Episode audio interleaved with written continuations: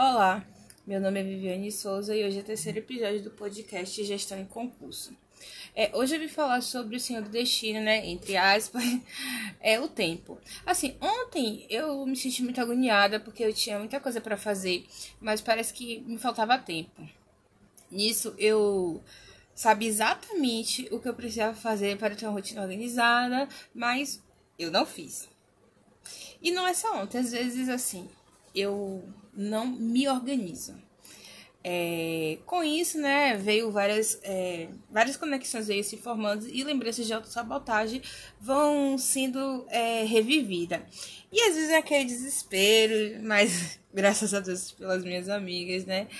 É, então, é, eu sempre gostei muito de fazer as coisas, fazer assim, muitas coisas ao mesmo tempo, porque eu perco interesse ou empolgação pelas coisas muito rapidamente. E isso só é, Freud explica, né? Porém, assim, o que eu que eu percebi que fazer muitas coisas ao mesmo tempo não é fazer com excelência. É, eu ficava ou muito sobrecarregada, abandonava as coisas pelo caminho e, aí, e assim ia para a próxima. E hum, como hum. resultado, eu ficava frustrada.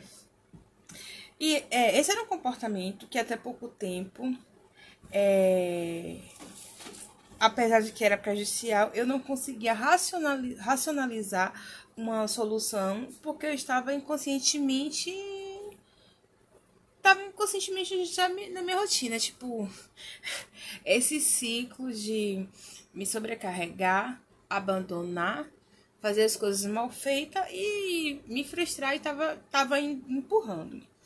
É, só que teve uma semana, né, uns 15 dias de que eu assim bem na bad, né? Por todas as escolhas que eu fiz e com com com resultado de merda, na verdade, né? E assim, é, como resultado dessa quinzena de bad de deprê, né?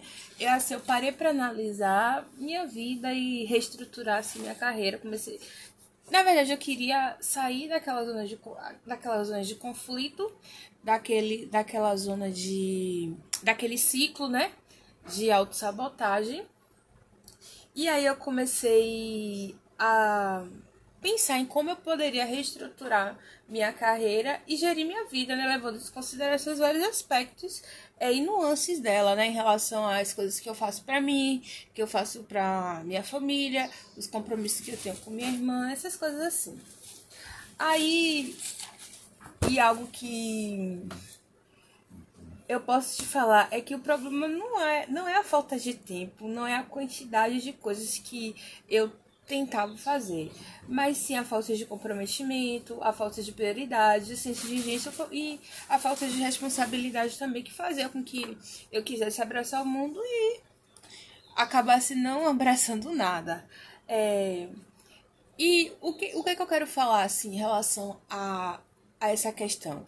Que antes de pensar em de aprender né, a gerir o um negócio, acho que a gente tem que aprender a gerir nossas escolhas e as nossas vidas. Então é isso. Por hoje é só. Espero que vocês tenham gostado e até a próxima.